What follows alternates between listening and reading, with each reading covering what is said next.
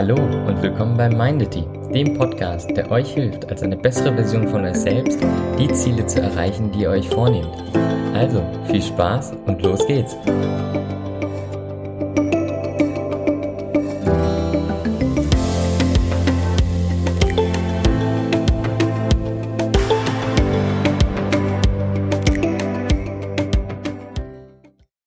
Hey, schön, dass du wieder eingeschaltet hast.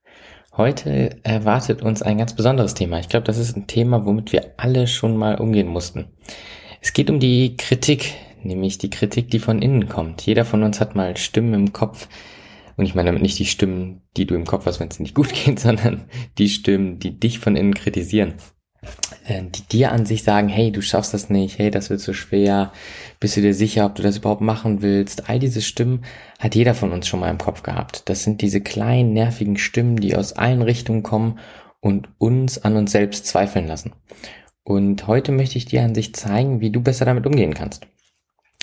Ihr kennt das bestimmt, es ist eine Prüfung oder eine besondere Situation, vielleicht auf der Arbeit, vielleicht beim Studium, in der Universität, egal wo, man hat etwas, was einen erwartet und man ist sich nicht ganz sicher, ob man es schafft. Man ist sich nicht ganz sicher, ob man das schafft und schon gehen diese kleinen Stimmen los. Diese kleinen Stimmen, die manchmal wirklich wie wir das kennen, mit unserer eigenen Stimme im Kopf sagen, hey, bist du dir sicher, ob du das machen willst? Bist du dir sicher, ob du das schaffst? Bist du dir sicher, ob du gut genug vorbereitet bist? Und manchmal ist es aber auch nur ein, so ein flaues Gefühl im Magen. Da ist es gar nicht wirklich eine Stimme, die uns sagt oder uns zweifeln lässt, sondern dann ist es einfach nur ein Gefühl, so ein Grummeln im Bauch, so ein flaues Gefühl im Magen, was uns ein Gefühl gibt, ob wir denn wirklich das machen wollen, was wir gerade vorhaben. Ich meine, ja, der Instinkt ist wichtig. Der Instinkt und dieses Gefühl und auch diese inneren Stimmen sind unfassbar wichtig, weil die haben uns über die vergangenen Tausende von Jahren davor beschützt, dumme Sachen zu machen. Davor beschützt, unser Leben zu riskieren. Also wenn wir da mal, ich sag mal, in die Vergangenheit schauen, in das Steinzeit-Ich, dann war das unfassbar sinnvoll, dass wir solche Stimmen hatten.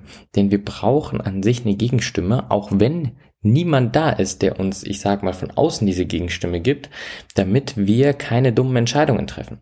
Und so ist es umso wichtiger, dass wir in solchen Situationen, wo niemand anderes da ist, der uns vielleicht auffällt, dass wir selber unsere eigene kleine Kontrastimme bilden, die uns davor beschützt, doofe Sachen zu machen.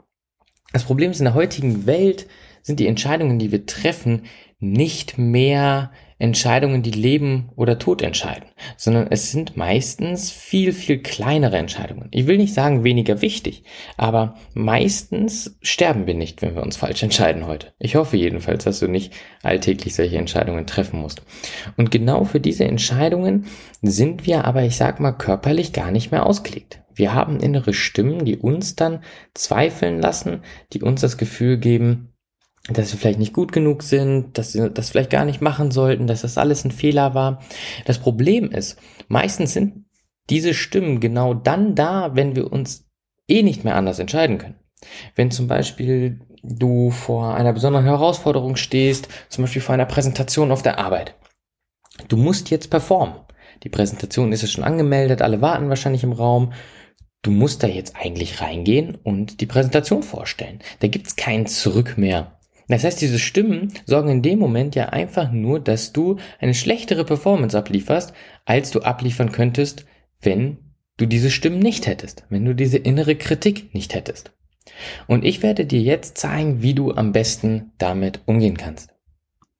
Teil 2. Wie gehen wir jetzt mit innerer Kritik um? Ich habe ein Punktesystem entwickelt, wie du am besten damit umgehen kannst und ich möchte dir das heute mal vorstellen. Als allererstes nimmst du dir einen ruhigen Augenblick. Das ist unfassbar wichtig. Das heißt, du suchst dir einen ruhigen Ort, du suchst dir einen Ort, wo du ungestört bist, wo du etwas zur Ruhe kommen kannst und atmest ein paar Mal tief durch. Das kann fünf Sekunden sein, kann zehn Sekunden sein, kann auch eine Minute sein. Atme erstmal durch und komm zur Ruhe. So, jetzt machst du was erstmal kontraproduktiv klingt. Aber im zweiten Schritt lässt du jetzt mal alle Stimmen zu. Das heißt, wenn du schon so eine Stimme im Kopf hast, die dich zweifeln lässt, vielleicht erinnerst du dich an jemanden, der nie auf deiner Seite stand und dich schon immer kritisiert hat, vielleicht erinnerst du dich an eine Stimme von Freunden, von Partnern, von Eltern, die schon immer an dir gezweifelt haben. Nimm diese Stimme und lass sie wirklich mal zu. Lass sie wirklich mal deinen Kopf oder den Raum füllen. Und auch wenn du nur ein flaues Gefühl im Magen hast und keine wirkliche Stimme, geh diesem Gefühl nach und versuche diesem Gefühl, diesem flauen Gefühl im Magen wirklich eine Stimme zu geben. Das heißt, lass diese Stimme mal zu. Kommen wir zum dritten Schritt und das ist so der wichtigste Schritt. Jetzt isoliere, isoliere mal wirklich jede einzelne Stimme. Schau mal nach, ist es eine Stimme, die dich gerade innerlich kritisiert? Sind es mehrere Stimmen? Sind es vielleicht die eine Stimme, die mehrere Argumente hat, wie es dich kritisiert? Das heißt, geh dahin und isoliere jede einzelne Stimme, sodass du wirklich genau sehen kannst, okay, von wo kommt diese innere Kritik? Aus welche Richtung kommt sie? Was sind eigentlich diese inneren Stimmen, die gerade an mir zweifeln?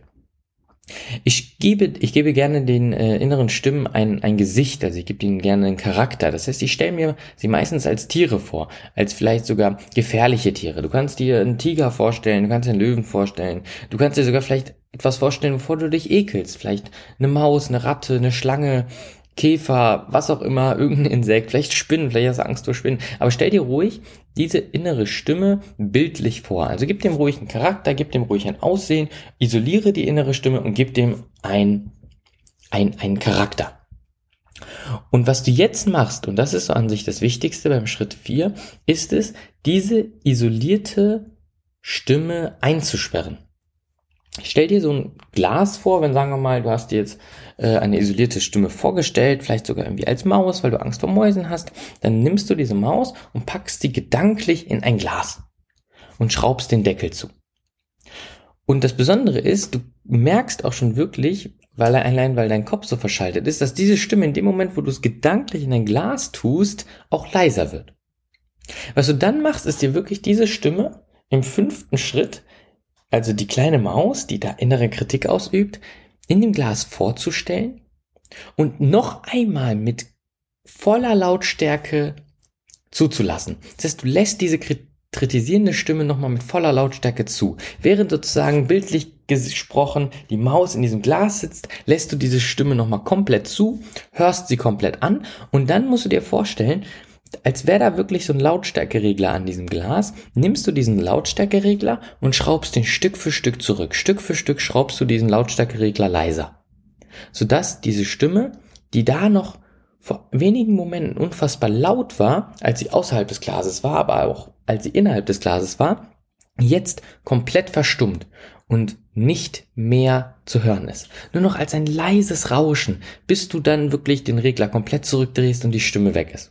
Und das wiederholst du jetzt im letzten Schritt mit allen anderen isolierten Stimmen.